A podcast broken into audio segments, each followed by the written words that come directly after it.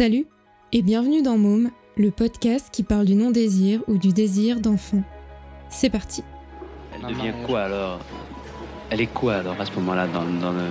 Elle est une machine à faire des enfants? Eh bien, je j'aurais jamais pensé en avoir tant, mais enfin, si vous voulez. On les a maintenant, hein. Le schéma le plus courant, c'est papa, maman et deux enfants. Est-ce que vous êtes d'accord avec ça ou pas? On met des enfants au monde puis on les élève pas, alors je trouve que c'est pas bien. Quand vous aurez des enfants, vous cesserez de travailler Ça, je sais pas. Pourquoi vous poussez un soupir?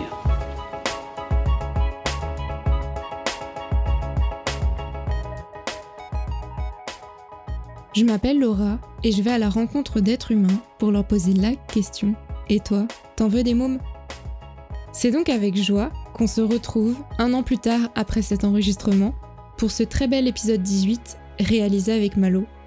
Malo a 22 ans et vous parlera d'intersexuation, d'orientation sexuelle, de recherche d'identité et évidemment de son chemin sur le désir ou non d'enfant.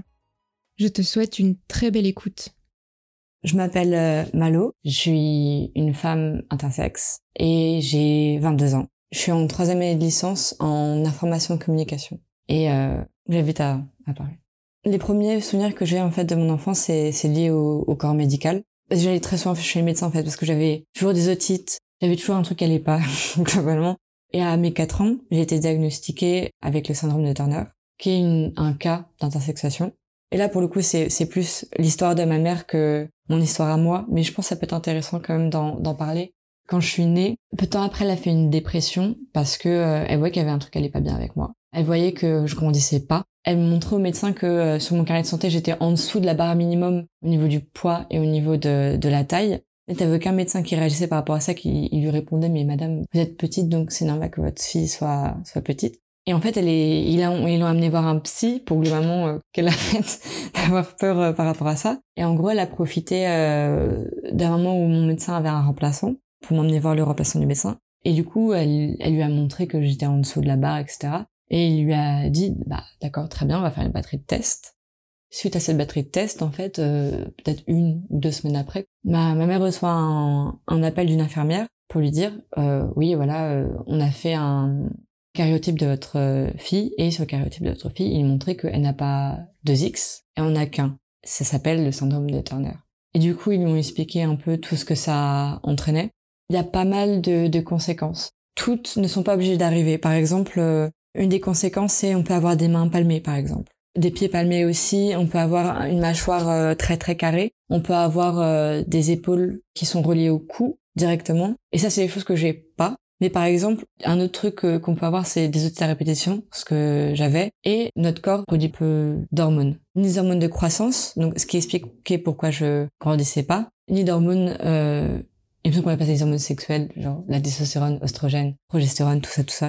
Et du coup, ça, ça implique aussi une prise d'hormones à vie, parce que un corps peut pas vivre sans hormones, en fait. Si tu n'as pas d'hormones dans ton corps, tes os peuvent se casser. Ta peau ne se renouvelle pas, en fait. On a cette idée que les hormones, c'est euh, purement euh, donner le dessin, donner de la barbe euh, ou autre. Alors, ça fait ça, évidemment, mais ça a une importance qui est beaucoup plus forte. Mes parents ont appris tout ça euh, quand l'infirmière euh, leur a informé du fait que j'avais le syndrome de Turner. Eux se sont trouvés un peu face au dilemme de euh, est-ce qu'on lui dit, qu'est-ce qu'on lui dit et comment on lui dit. Et du coup, ils ont un peu fait ça euh, étape par étape, on va dire. Pour moi, ça voulait rien dire, le syndrome de Turner, évidemment. Je voyais pas toutes les implications qu'il y avait derrière. Mais très vite, en fait, on m'a introduit à des médecins qui m'ont dit, bah, du coup, tu vas devoir faire euh, des piqûres tous les soirs pour une durée indéterminée. C'est des piqûres qui vont t'aider à grandir. En gros, c'était des piqûres de, de, d'hormones de croissance. Et après mon diagnostic, en fait, je devais voir euh, des médecins tous les trois mois pendant, je dirais, deux ans et tous les six mois ensuite. Et à partir de mes 14 ans, c'est plus tous les six mois, c'était tous les ans. Et depuis maintenant, c'est tous les ans jusqu'à la fin de ma vie, ce sera un check-up médical par an. Ces journées, c'est euh, une journée de check-up pour vérifier que tout va bien, parce que euh, il peut y avoir pas mal de trucs qui ne vont pas dû au syndrome de Turner. Globalement, j'avais mon médecin généraliste que je voyais le matin. Une bonne partie de la matinée, euh, je, on me prenait du sang. Après, j'allais chez le cardiologue. Je voyais aussi un, un ORL. Je sais plus c'est quoi. Mais en gros, je voyais un médecin qui vérifiait si mes os allaient bien. Et je voyais aussi un opticien. Là, pour le coup, j'ai jamais compris pourquoi. Peut-être que c'est genre un pack, genre. Euh, et j'essaie de voir, je voyais tellement d'autres médecins, j'ai même plus leur nom en fait. À l'époque, j'avais un truc très innocent avec ça, à ce côté, euh, je vais à l'hôpital, mais il y a rien, il y a pas de problème, quoi, genre, il y a, y a pas de souci. Sinon, j'ai plus vraiment de souvenirs. Si, très vite de ma primaire, j'avais genre deux bonnes copines avec qui ça se passait super bien. C'était assez joyeux comme moment, c'était cool. Mais du coup, à mes six ans, ils m'ont donné une autre information qu'ils avaient eux depuis le début, mais qu'ils ont, qu'ils sont refusés à me donner ce que, ce que je comprends parce que c'est un peu compliqué à annoncer comme nouvelle, quoi. Ils m'ont dit que je pouvais pas avoir d'enfant. Et ça, c'était plus dur à, à encaisser. En fait, j'avais cette mentalité à l'époque où je me dis, mais en fait, je peux tout faire. Si demain je veux être euh, footballeuse, je serai footballeuse. Si je veux être astrophysicienne, je serai astrophysicienne. Alors que j'étais petite, je voyais pas tous les murs qui peuvent être mis par la société, par le fait que j'étais nulle en maths déjà. Bon, voilà. Mais dans ma tête, j'avais vraiment toutes les portes ouvertes à moi et euh, fallait juste que je choisisse ce que je voulais faire et ça viendrait comme ça, quoi. Et du coup, cette info-là, c'était la première fois où on me disait non, ton futur ce sera pas ça. Ton futur ce sera pas avoir un enfant au moins biologiquement.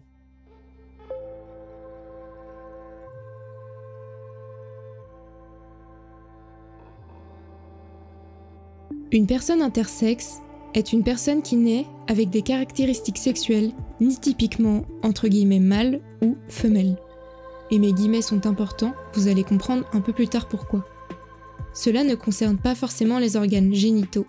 Cela peut être interne, externe, gonadique, chromosomique. L'hermaphrodisme n'est pas un terme adapté pour désigner les personnes intersexes. Cela désigne un individu réunissant les organes reproducteurs des deux sexes pleinement fonctionnels, ce qui n'est pas le cas dans la réalité. De plus, Hermaphrodite est une figure de la mythologie grecque, y être associé est déshumanisant. L'intersexuation n'est pas une malformation, ni une maladie, ni une erreur, c'est une variation anatomique. Il y a autant de variantes de l'intersexuation que de personnes intersexes. Une personne qui naît avec des caractéristiques sexuelles typiquement entre guillemets mâle ou femelle est une personne diadique. L'intersexuation n'est pas un troisième genre, ni même un genre ou une orientation sexuelle. On peut donc être diadique ou intersexe, et femme ou homme ou non-binaire, trans ou non, et pansexuel ou homosexuel ou hétérosexuel ou asexuel, etc. Dans le monde, il existe 1,7% de personnes intersexes. À l'heure où j'écris ce texte, cela représente 135 millions de personnes. C'est autant de personnes rousses dans le monde, ou deux fois la population en France. Malgré ce nombre, au nom de la sainte binarité du genre, qui n'a pourtant rien à voir avec le sexe biologique, les médecins continuent de mutiler des enfants intersexes. 30 à 80% subiront plus d'une opération. La France a été condamnée plusieurs fois par l'ONU actes de torture. Quand j'ai appris que je pouvais pas avoir d'enfant, alors peut-être pas la première chose, mais l'une des premières idées que j'avais en tête, c'était euh, t'en auras. Et que ce soit par adoption, que ce soit euh, par X façon, j'en aurais quoi. Et du coup, j'ai pensé euh, j'ai pensé avoir euh, des enfants de façon hyper intense quand j'avais, bah, du coup, quand j'avais 6 ans, quand j'ai su que je pouvais pas en avoir. Jusqu'à... Hmm. Bah, en fait, jusqu'à ce que je me rends compte que j'aimais les femmes. Ça m'a apaisé, en fait. Et, le truc, c'est que je l'ai su super tôt, que j'aimais les femmes, en fait. Je, me souviens, c'était euh, tous, les samedis avec ma mère, on allait au vidéoclub prendre un film et on allait à la FNAC s'acheter un CD. Et j'avais acheté un CD des Pussycat Dolls. Et je me souviens que dans ma tête, en fait, à ce moment-là, tout le monde avait la même sexualité. Tout le monde était bi. Et que après, euh, bah, soit tu te mettais avec une femme, soit tu te mettais avec un homme, mais voilà. Alors que c'est pas du tout le cas. Mais je pense que c'est c'est aussi dû au fait que euh, mes parents, ils étaient ils étaient hyper ouverts par rapport à ça. Ils m'ont dit et ils ont évidemment dit la même chose à ma sœur euh, que tu sois avec un homme ou une femme plus tard, le plus important c'est que cette personne-là elle te rend heureuse. Si elle te rend pas heureuse, par contre, fuis. Ça fait que j'ai pas cliqué quand j'ai j'ai commencé à aimer les femmes parce que je me suis dit bah c'est normal quoi c'est la vie euh, tout le monde aime les femmes tout le monde aime les hommes et voilà mais j'ai compris que c'était pas la norme quand euh, justement avec Société des Pussycat Dolls, je me souviens plus tout ce que j'ai dit, mais c'était ma mère qui m'a fait une remarque genre mais tu parles d'elle de façon un peu euh, même pas sexualisante, mais plus euh, avec un intérêt qu'une femme ne porte pas à une femme. Et du coup c'est ma mère qui a qui a tiqué comme ça en fait et qui m'a dit mais du coup euh, t'aimes t'aimes les femmes? Et je lui ai dit bah t'es bizarre quoi oui. Genre pourquoi me poser cette question là et c'est là où du coup c'est le jour où j'ai appris que ma mère était hétéro et, que ma soeur aussi était genre ah ok d'accord mon père aussi ok d'accord le fait de savoir que j'aimais les femmes ça m'a permis d'être plus sereine par rapport à l'envie ou pas d'avoir d'enfants parce que je me suis dit si je voulais vraiment en avoir j'aurais potentiellement une femme qui si elle en a envie pourrait les avoir avec moi en fait en fait, je pense que le fait de pas pouvoir avoir d'enfants, je le vivais comme une défaite parce que j'arrivais pas à être une femme qui pourrait combler quelqu'un en fait. Parce que il faut avoir, euh, il faut avoir des enfants, il faut avoir un mari, il faut avoir blablabla. Ça m'a soulagé de ce poids-là et ça m'a aussi permis de me dire, bah du coup, si j'ai pas envie d'enfants, si ma partenaire ou mon partenaire n'a pas envie d'enfants, tant pis. Alors que avant, j'avais pas une obsession, mais une quasi-obsession avec le fait d'avoir des enfants. Les hormones de croissance, j'en ai pris euh, jusqu'à mes 12 ans. Quand les os de ta main ont fini leur croissance, c'est que t'as fini ta croissance. Et du coup, on a fait une radio de ma main et les résultats sont tombés. J'ai fini ma croissance à 12 ans. Ce qui est super tôt. Cette nouvelle-là, j'ai pas du tout, du tout bien vécu. Parce que euh, à 12 ans, je rentrais au collège en sixième. Et très vite, je me souviens, c'était quand on avait formé les classes. Littéralement deux heures après que je sois arrivée au collège, quoi, pour la première fois t'as une euh, fille qui vient et je me souviens encore de son nom en plus c'est drôle c'est les personnes qui te qui t'ont fait du mal au collège ou au lycée tu te rappelles leur nom en gros elle était venue vers moi et m'avait dit euh, je suis sûre que que ta mère elle euh, elle te rétrécit les pantalons oui mais on s'en fout quoi à ce moment-là elle n'arrête pas de de me tacler par rapport à ma taille en fait est-ce que t'es naine? C'est normal qu'on t'oublie parce que t'es petite tout plein de réflexions par rapport à ma taille et fun fact j'avais jamais réalisé que j'étais petite avant qu'elle me fasse la remarque. Et en fait, je me suis regardée en rentrant dans la ville du métro. Et c'est où j'ai ce comme genre, ah ouais, merde, c'est vrai. T'es petite. Par rapport aux autres, quand tu regardes les autres, t'es petite. Et, euh, et du coup, je me souviens, j'avais, j'avais commencé à pleurer en rentrant. Il y avait ma mère qui était là à essayer de me rassurer, à essayer de me dire, mais on s'en fout. Enfin, des femmes petites qui sont géniales, euh, il y en a, y en a plein. Ma mère, elle a toujours été euh, plus là. C'est un euphémisme même de dire ça. Personnellement, c'est quelqu'un que j'admire énormément en fait, pour beaucoup beaucoup de choses. Déjà pour ce qu'elle l'est. Elle a réussi à, à gérer euh, et un job d'ingénieur et deux enfants avec le taf à faire, s'occuper de nous faire à manger, s'occuper des courses, s'occuper de tout ça à elle seule. Globalement, elle a été euh, presque une... Ouais, c'est peut-être affreux de dire ça. Mais globalement, c'est un peu vrai, quoi. Elle a été un peu une, euh, une femme célibataire sans être célibataire, quoi. Et en plus, toujours là, elle trouve toujours du temps pour nous écouter, quoi. Enfin, je sais pas, je trouve, qu'elle qu'elle a été fantastique par rapport à ça. Rétrospectivement, c'est un peu à ce moment-là, 12, 13, 14, où j'ai créé de la culpabilité par rapport à, à mon cas, en fait, par rapport au, au syndrome de Turner, en fait. Parce que euh, ta maman, elle mérite pas ça. Ta maman, elle mérite un enfant qui va super bien, quoi. Ta maman, elle mérite, euh, elle mérite pas un enfant euh, qui la stresse je voyais que euh, ma mère, elle aimait pas, elle aimait pas me faire des piqûres. T'aimes pas piquer ton enfant, je peux comprendre. Et que ça la pesait même si euh, elle le montrait pas. Je voyais que c'était pas simple pour elle de devoir prendre une journée complète pour euh, à passer avec moi à l'hôpital en plus, alors que les journées à l'hôpital c'est jamais c'est jamais fun pour absolument personne. Toutes ces vacances, en fait, je sais que elle avait elle avait ça en tête. Dès qu'on voyageait, il fallait avoir une glacière et, vérifier de temps en temps que la glacière marche euh, à la bonne température. Euh, s'il y avait un frigo qui sautait, c'était la panique totale. Il fallait aller à la pharmacie, demander euh, des bacs de glaçons et une glacière. On a eu quelques frayeurs comme ça. Et c'est super chiant de se dire, bah, je sais pas, j'aurais mérité d'avoir des super bonnes vacances, je méritais pas d'avoir tout le temps ce, truc en, en arrière-pensée c'est un truc où tu peux pas t'empêcher de, te sentir coupable, quoi, parce que tu veux mieux pour ta mère, mais tu lui donnes pas ce que tu considères comme étant le mieux, du coup, tu te sens pas bien, quoi. En vrai, elle aurait très bien pu se dire, euh, moi, ça me fait chier de devoir lui donner ses hormones tous les soirs, euh, ça me fait encore plus chier de devoir m'occuper de la température, euh, tant pis, mon enfant sera petite, quoi. Elle aurait très bien pu, et puis je je suis persuadée que, que qu'il y ait des personnes dans mon cas euh, qui ont eu des parents qui étaient pas euh, qui étaient pas du tout là quoi. Ou, ou, ou au moins pas assez quoi. Ça c'est c'est un autre débat mais les trois quarts des personnes euh, quand elles ont un enfant c'est pas euh, peu importe comment il est je l'accepte ça va plus être euh, par contre je veux pas qu'il soit malade.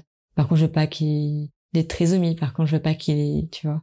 C'est ta je pense qu'on est d'accord sur ça quoi. Si t'as envie d'avoir un enfant faut que tu acceptes que ce soit un homme une femme parce qu'il y a ça aussi même ça tu vois genre j'ai envie d'avoir un garçon j'ai envie d'avoir une fille. Il faut que tu acceptes que cette personne potentiellement puisse être malade que cette personne là potentiellement soit pas hétéro que potentiellement cette personne ne peut pas faire euh, la profession que tu fais parce qu'il y a vachement ça aussi. Les familles de médecins qui veulent que leur enfant soit médecin les familles de d'agriculteurs qui veulent que leurs enfants soient agriculteurs enfin. Ça c'est un autre c'est un autre problème quoi. Mais oui il y a, y a beaucoup de parents qui ont une image euh, de leur enfant qui projettent en fait. Enfin pas de leur enfant d'un enfant qui projette sur leur enfant le but d'un parent, c'est que ses enfants soient le plus heureux possible. À sa façon, pas à ta façon, tu vois. Et du coup, je sais que, je sais que c'est une chance énorme que j'ai ma mère euh, qui m'accompagnait tout le temps, qui faisait des check-up avec moi tout le temps, etc. Et maintenant, en plus, enfin, ça, ça va, ça va beaucoup mieux parce que j'ai eu pas mal de conversations avec elle et, euh, elle me disait, mais que, enfin, aucun moment elle a, elle a même pensé vouloir un autre enfant que moi. Le seul truc où j'ai eu un problème, c'était avec mon père. À un moment, il m'a dit, tu te rends pas compte, mais ta maladie, parce que c'est comme ça qu'il en parlait, ta maladie, elle nous a détruit notre vie à moi et à ta mère. Et pour le coup, j'en je me sens, j'en avais parlé à ma mère évidemment après. Elle m'avait dit, mais déjà, il t'avait pas amené à l'hôpital, donc euh, il a un peu rien à dire, quoi. Il s'est jamais, euh, il a jamais fait de piqûre, donc euh, sa vie, elle a pas énormément changé. Déjà, c'était un peu mal passé de sa part de dire que ça a détruit sa vie parce que ça l'a pas changé, quoi. À part cette info-là, ça changeait pas grand-chose pour lui, quoi. Et c'est plus par rapport à ma mère que ça changeait beaucoup, beaucoup plus de choses. Mon père, c'est un peu plus compliqué. C'est quelqu'un qui a eu une enfance très difficile. Et qui, du coup, comme malheureusement certaines personnes qui ont eu une enfance difficile, recalquent un peu certaines choses qu'ils ont vécues sur leurs enfants. Et vu qu'elle avait conscience de ça, il se disait, ah bah, je vais essayer de pas reproduire ça en faisant rien. Et c'est quelqu'un qui est, assez dur à cerner au niveau des sentiments. Mais en fait, c'est ça, c'est que mon père, il a toujours été plus euh, la personne qui va venir en dernier recours. Voilà, c'est un peu une présence lointaine. Je sais pas comment expliquer ça en fait. C'est la personne où tu sais que si tu tombes, elle va te rattraper, mais tu vas pas la voir. Tu vois, un peu comme quand tu fais du vélo et que t'as ton parent qui te tient, tu le vois pas, mais tu sais qu'il est quand même là. Et il avait beaucoup tendance à faire des comparaisons entre moi et ma sœur, qui a deux ans de plus que moi. Heureusement que t'avais ma mère qui était là pour euh, alléger un peu le truc et permettre en fait que moi et ma sœur on s'entende super bien maintenant, malgré tout ça. Mais sérieusement, on était très différentes, du coup ils nous ont élevés de façon très très différente. Des fois je plaisante en disant ça, mais globalement moi j'étais l'enfant que personne n'a envie d'avoir. Et ma sœur c'est l'enfant que tout le monde a envie d'avoir. T'as ma sœur qui était hyper calme, hyper sage. Moi j'avais ce côté où euh, je faisais je faisais n'importe quoi. Fallait me surveiller tout le temps. Si on s'occupait pas de moi, soit je cassais des trucs, soit je me cassais moi-même, quoi. Et du coup, l'éducation était la même, mais le comportement était différent. Ma sœur, ils étaient plus à... Ouais, elle a laissé vivre sa vie, alors que moi, il fallait plus me, me cadrer, quoi, me surveiller.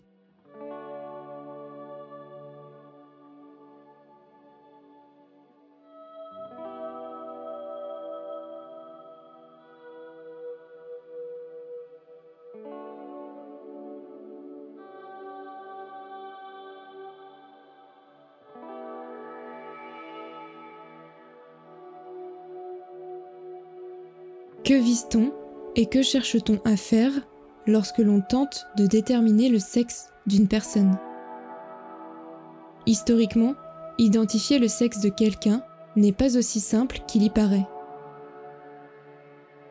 D'un point de vue anatomique, il arrive que les parties génitales d'un individu s'avèrent indéterminées. Nombreux sont les auteurs à également souligner la pluralité irréductible des caractères de détermination du vrai sexe d'une personne.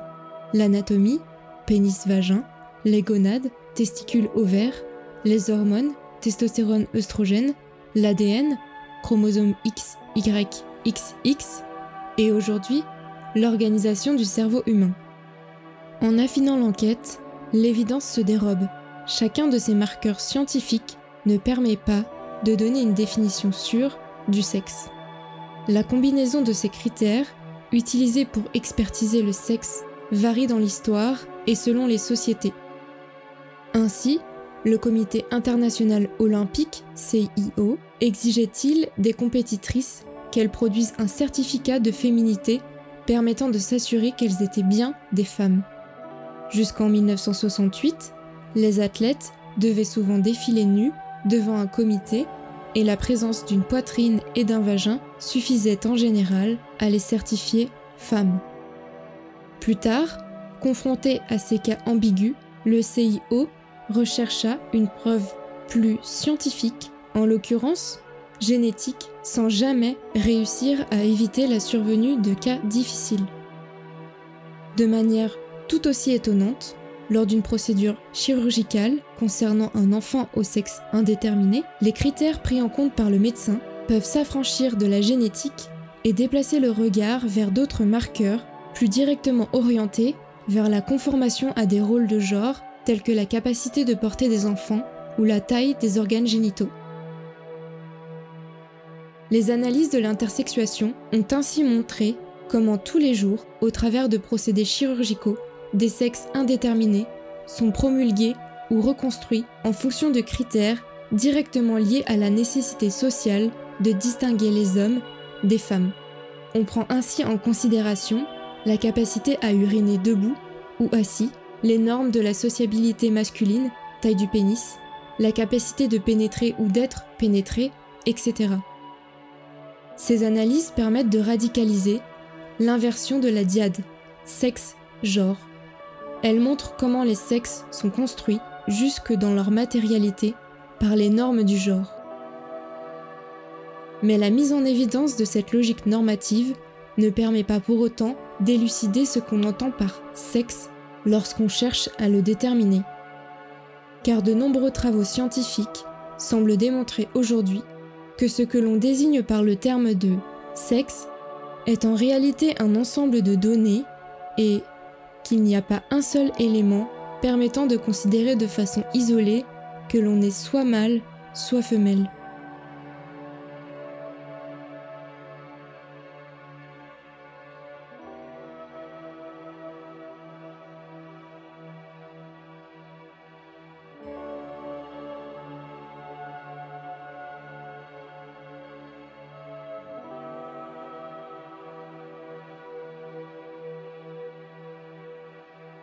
Introduction aux études sur le genre, Laure Bérény, Sébastien Chauvin, Alexandre Jaunet, Anne Révillard.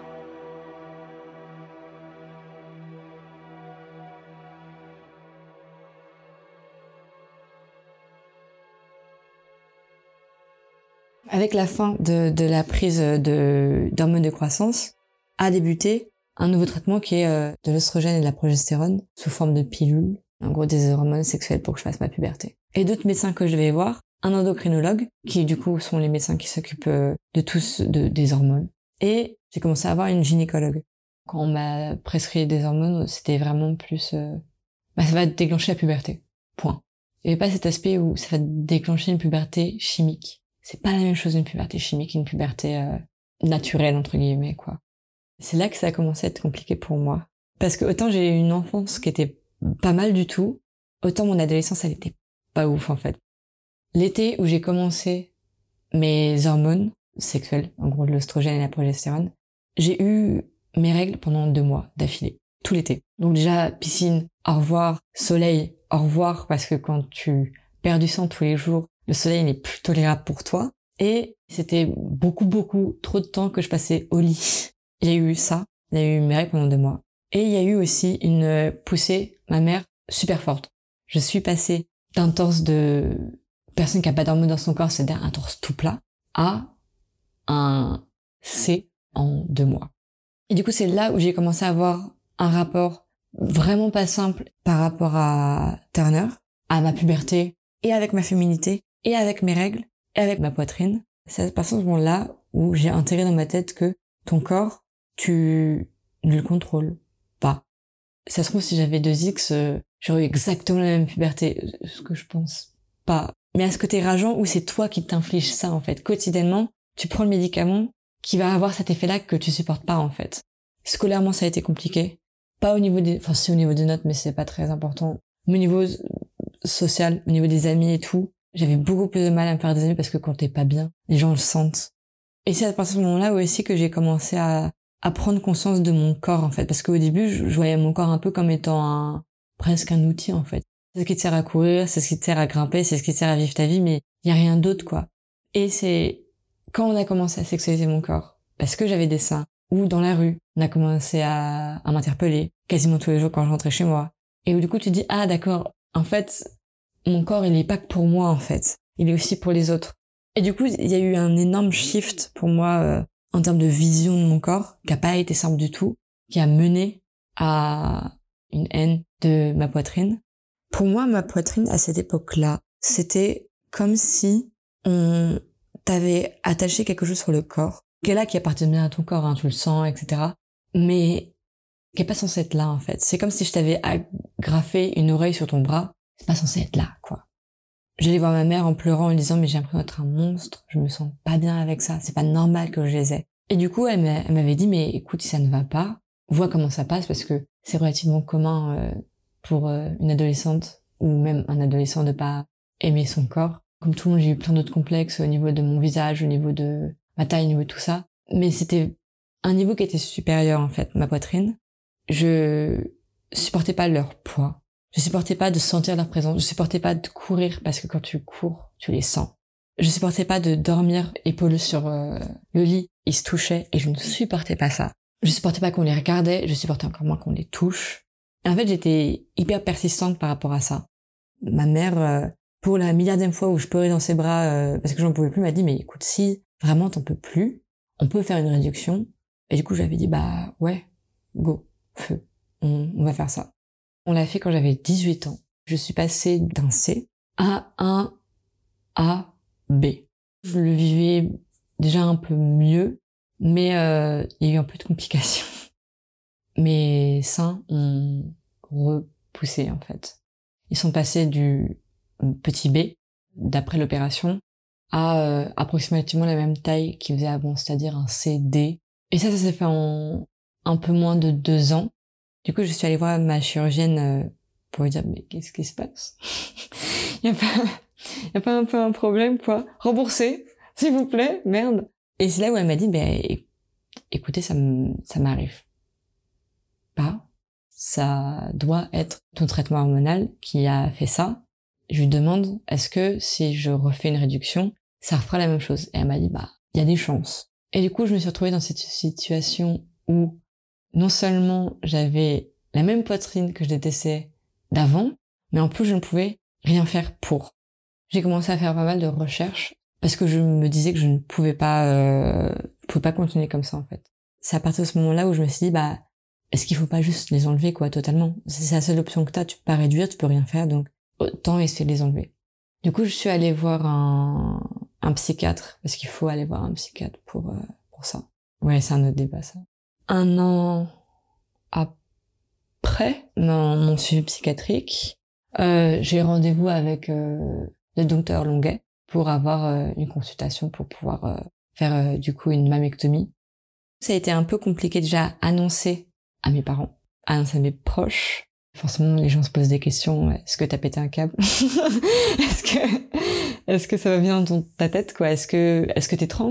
Est-ce que tu vas être un homme? Est-ce que voilà je me suis posé un peu les mêmes questions. Est-ce que tu serais pas un peu taré? Est-ce que tu serais pas un mec trans? Est-ce que voilà C'est un peu à la même période où j'ai mis le mot intersexe sur mon expérience.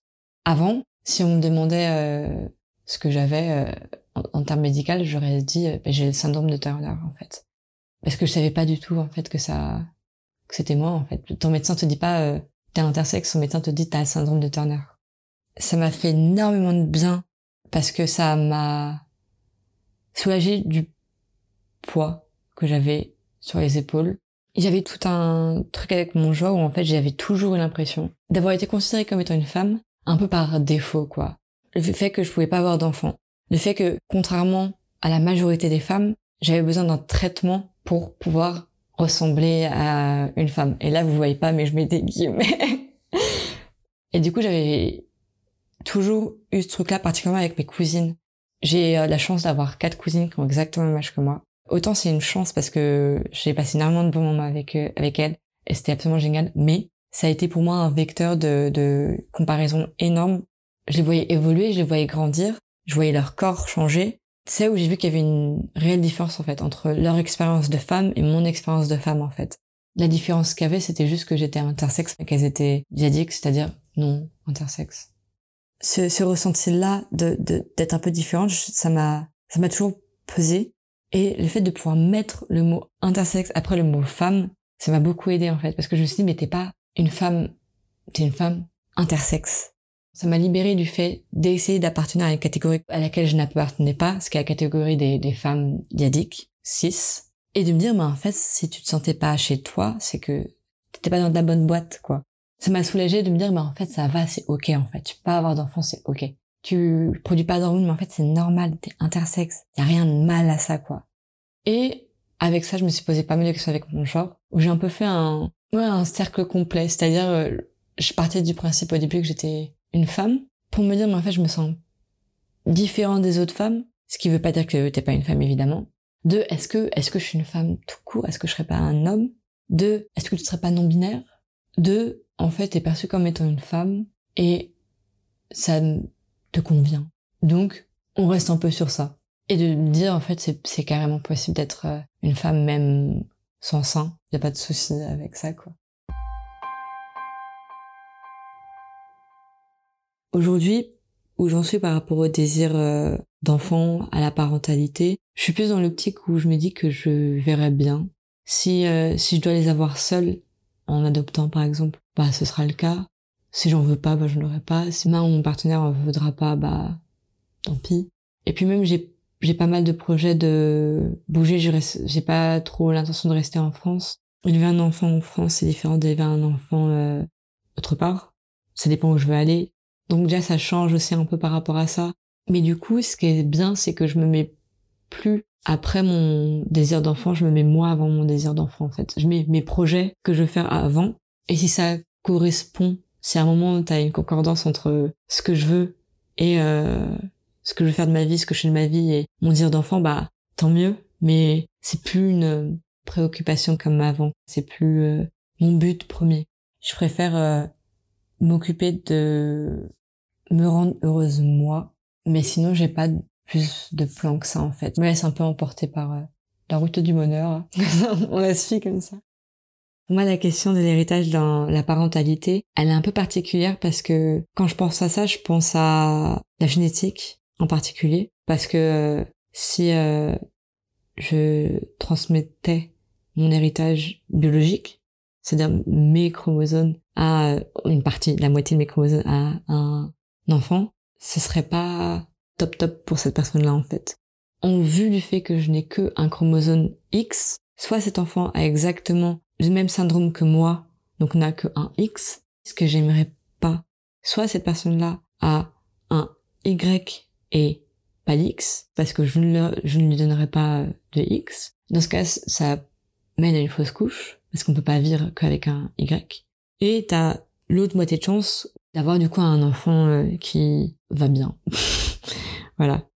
J'aurais l'impression de d'avoir une chance sur deux de transmettre un mauvais héritage en fait. Ça me pèserait d'avoir transmis ça à mon enfant en fait. Parce que c'est honnêtement c'est dur en fait de se dire euh, que tu peux pas avoir d'enfant, que tu vas être relié au corps médical toute ta vie. Il y a, il y a énormément de projets que j'ai pu faire, enfin que, que, que j'ai fait qui qui demandait plus de temps ou que j'ai même pas pu faire. Si j'ai un enfant, j'ai que mon enfant, ils se disent bah fuck moi si j'ai envie de vivre euh, six mois dans la savane, bah, j'ai vu six mois dans la savane, j'ai pas devoir euh, me prendre juste un sac consacré euh, à mes médicaments pour pouvoir passer six mois dans la savane. Tu vois, j'ai envie que qu'il puisse vivre sa vie avec le moins de problèmes possible. C'est un choix qui est personnel. Genre, je peux carrément comprendre qu'une personne dans mon cas veuille avoir des enfants biologiques. Il y a deux possibilités. Pour moi, d'avoir un enfant, Soit on prend quelque chose de mois et on l'incorpore dans le ventre d'une autre personne, avec le spermatozoïde d'une autre personne aussi. Mais il y a très peu de chances que ça marche avec mon ADN, quoi. Et ça marche avec mon ADN, il y a une chance sur deux que euh, ça finisse euh, mal. Soit on peut faire une insémination avec moi, mais il faudrait déjà faire une batterie de avant pour savoir si j'ai pas mal réagi à la grossesse parce que il peut y avoir des problèmes cardiaque de mon côté, grave. Ta grossesse, elle peut être plus que compliquée. Déjà, elle n'est pas naturelle. C'est pas euh, tu couches avec quelqu'un et euh, t'as un enfant. Forcément, qui ça va se faire en, à l'hôpital. Et il y a moins de chances que ça prenne avec moi que ça prenne avec une femme diadique. C'est possible, mais c'est possible euh, de façon compliquée. J'ai déjà pensé à l'adoption, mais les personnes que je connais qui sont fait adopter le vivent très mal. Et du coup, j'ai pas une bonne vision de l'adoption. Je dis pas que c'est pas bien d'adopter. Hein. Je dis pas que tu peux pas adopter un enfant et que cet enfant va être super heureux. C'est pas du tout mon, mon propos. Vu que j'ai que des représentations d'enfants ayant été adoptés malheureux, qui se sentent déracinés, qui se sentent pas bien, j'aurais vraiment peur de ça en fait. Et du coup, pour moi, ça reste une option, mais c'est quelque chose qui me ferait, ouais, j'aurais beaucoup d'appréhension quoi à adopter un enfant pour ça. Pour moi, c'est pas très important de transmettre mes gènes parce que je sais que j'ai d'autres choses à leur transmettre en fait. Je préfère largement être la personne qui va transmettre tout un bagage euh, émotionnel positif, qui va être là à l'accompagner, qui va être là à, transmettre un héritage euh, familial positif, plus que transmettre des gènes en fait. C'est pas très important quoi. Ce que j'aimerais bien transmettre à mes enfants, c'est des choses qui m'ont rendue heureuse en fait. Des livres que j'ai lus quand j'étais petite qui m'ont rendue heureuse, que ma mère m'a lu quand j'étais petite qui m'ont rendue heureuse. Des dessins animés que j'ai vus qui m'ont rendue heureuse. Et peut-être que ça leur plaira pas, et dans ce cas-là, tant pis. Mais c'est tellement des moments qui, pour moi, sont hyper précieux, que de pouvoir les retransmettre après, que ce soit même avec d'autres livres, d'autres dessins animés, enfin, peu importe quoi. Ce côté où, où, où ça te forge, en fait? C'est des années qui forgent et de pouvoir transmettre du bonheur et des choses positives à travers en partie au moins la culture, ça me, ouais, ça me paraît super important en fait de pouvoir créer une sorte de, socle solide pour que ton enfant se développe dans un truc le plus le plus heureux possible et le mieux possible. J'aurais un peu peur de transmettre des choses mauvaises en fait. T'as des mini, ah je sais pas si on va appeler ça des traumatismes, mais ouais, des mini traumas que t'as eu qui inconsciemment vont être, enfin, vont avoir une répercussion sur euh, comment tu vas élever ton enfant ce qui va avoir une répercussion sur ton enfance, ce qui peut créer un mal-être, ce serait vraiment un truc qui, moi, me ferait peur. C'est super stressant de se dire que tu peux avoir un impact négatif sans le vouloir sur un petit être qui a rien demandé, quoi. Et même pas demander à être là, c'est toi qui décides et tu lui mets déjà des poids, enfin, un poids sur les épaules. Je, je voudrais vraiment pas ça, quoi. Je voudrais avoir euh, le moins de d'impact négatif, quoi, et de pas transmettre un héritage euh, mauvais, de pas faire un peu euh, une sorte de rougon macquart où t'as une tare euh, générationnelle qui, qui se transmet. Euh, ça, ça me ferait peur, par exemple. J'ai passé le BAFA. Et ça m'a un peu rappelé que j'avais un rapport très étrange avec les enfants. Avec les enfants en bas âge, j'ai aucun souci. Genre, j'ai passé euh, plusieurs semaines à travailler avec des enfants en bas âge et il y avait absolument aucun problème. Par contre, avec les collégiens, vu que j'ai été harcelée quand j'étais petite, il y a toujours ce truc où je me sens super mal à l'aise avec les collégiens je pense que ça trigger une partie de moi que j'ai pas encore bien euh, réglée. J'ai ressenti un peu de pression sociétale par rapport au désir d'avoir des enfants, plutôt au niveau médical, parce que très très très très vite on m'a dit que je pouvais avoir des enfants. J'avais posé la question la première fois, mais en fait on me l'a répété encore et encore et encore alors que j'étais toute petite et que je posais plus la question. En fait, on me l'avait dit une fois et euh, j'avais intégré la chose et puis voilà quoi très souvent, très fréquemment quand je voyais un médecin, il mentionnait le fait que je pouvais avoir des enfants sans que je mentionne euh, l'envie d'en avoir ou, ou que je parle d'enfants, quoi. Et du coup, inconsciemment, ça implante un peu l'idée de faudrait peut-être un peu quand même que tu le fasses. Et c'est un peu le problème que j'avais avec le domaine médical de façon générale, c'est que y a cette volonté de vouloir euh, normaliser les personnes intersexes de façon générale. Il y a ce truc où, euh, bon, t'es pas diadique, mais on va essayer de te rendre ouais, essayer de te faire entrer dans la case, quoi. Tu peux quand même avoir des enfants, tu vois, donc t'es un peu comme les femmes, du coup, ça va. Alors que toutes les autres femmes, en plus, n'ont pas d'enfants. Il y en a plein qui peuvent pas avoir d'enfants, euh, même si elles sont daddy, quoi. Il y a plein, il y a plein de raisons pour lesquelles tu peux pas avoir d'enfants autre que ça, quoi. Donc, euh, ça fait pas partie euh, de, du fait d'être une femme d'avoir des enfants, donc, euh, ou euh, on va comme utiliser des hormones. les hormones, c'est, c'est nécessaire. Hein. Je dis pas qu'il faut pas prendre d'hormones, quoi. Mais euh, comme ça, tu vas en plus de ça, tu vas pouvoir avoir euh, des seins et des règles comme une femme normale. Le nombre de fois on m'a dit mais c'est normal, c'est normal, c'est normal, euh, t'es comme les autres femmes. Et je sais que ça part d'une super bonne intention. Hein. Je, ne blâme pas du tout ça par rapport au médecin, mais Le fait de dire que t'es normal, ça te rend un peu anormal, en fait. Par défaut, quoi. Les personnes normales, on n'a pas besoin de leur dire qu'elles sont normales, tu vois. Généralement, quand on dit que t'es normal, c'est que c'est pas le cas. Est-ce qu'il y a des choses que tu aurais faites différemment? Si je pouvais, j'aurais appris plus tôt le thème intersexe parce que ça m'aurait libéré d'un poids que j'ai pendant longtemps par rapport à la féminité et par rapport au, fait d'être une femme. Et par rapport à mon torse, je pense que j'aurais essayé de négocier avec mon endocrinologue pour euh, pas prendre oestrogène et progestérone, mais soit l'un soit l'autre, pour ne pas avoir de poitrine. Je sais plus c'est lequel qui donne de la poitrine, mais j'aurais bien aimé pouvoir plus sélectionner ce que je voulais. Mais en même temps, c'est pas possible. J'aurais pas pu me dire, ah, tu vas pas aimer avoir ça, du coup, bla, bla, bla. C'est pour ça que c'est un peu compliqué comme question, quoi. Mais euh, si je pouvais changer deux choses, je pense que ce serait ça. Est-ce qu'il y aurait des choses que tu aurais envie de dire aux personnes qui nous écoutent? Hmm. euh... Ce que j'aimerais bien dire aux personnes qui nous écoutent, c'est euh, d'accepter que il y a un million de vécus différents derrière un mot derrière le mot femme, il y a un milliard de vécus différents, si ce n'est plus. Et que c'est pas parce qu'une personne ne rentre pas dans l'idée que vous faites de ce qu'est une femme que ce n'est pas une, ou que c'est moins une femme, ou que qu'elle mérite moins de respect ou d'amour, ou tout ce genre de trucs-là. Ce côté où on a un peu une idée toute faite de ce qu'est une femme, et en fait c'est plus compliqué que euh, juste euh, une, euh, une femme avec des seins, une vulve, euh, qui peut faire des enfants, qui est quand elle a ses règles, quoi. Une femme, c'est pas, c'est pas ça. Une femme, c'est beaucoup plus complexe que ça, quoi. Être une femme, c'est beaucoup plus complexe que ça. Enfin, dernière question. Malo, est-ce que tu es épanouie? J'aurais tendance à dire que je tends à être épanouie. Je fais tout pour être épanouie, quoi. Même si je ne suis pas encore totalement, parce que j'ai du mal à savourer les victoires. Je pourrais dire que je suis épanouie dans le sens où il me faut rien plus actuellement. Mais j'ai toujours un but pour être plus épanouie en fait. Ouais, je dirais que globalement maintenant je suis épanouie, mais je tends à d'être de plus en plus. Parce que c'est compliqué, c'est quoi être épanoui Est-ce que c'est être heureux? Tu vois, est-ce que c'est ça qui est compliqué dans cette question? Tu m'avais dit que cette question était compliquée, mais c'est vrai qu'elle est compliquée.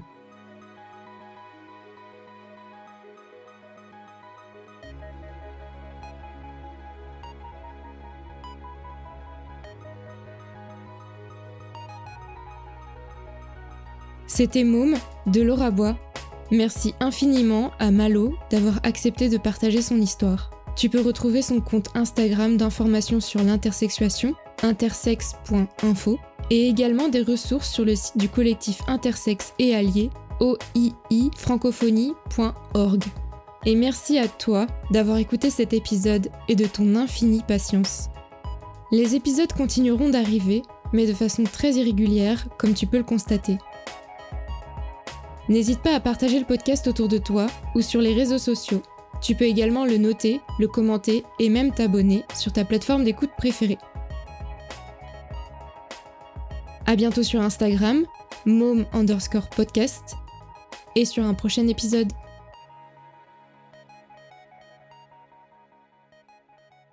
Et toi, t'en veux des mômes?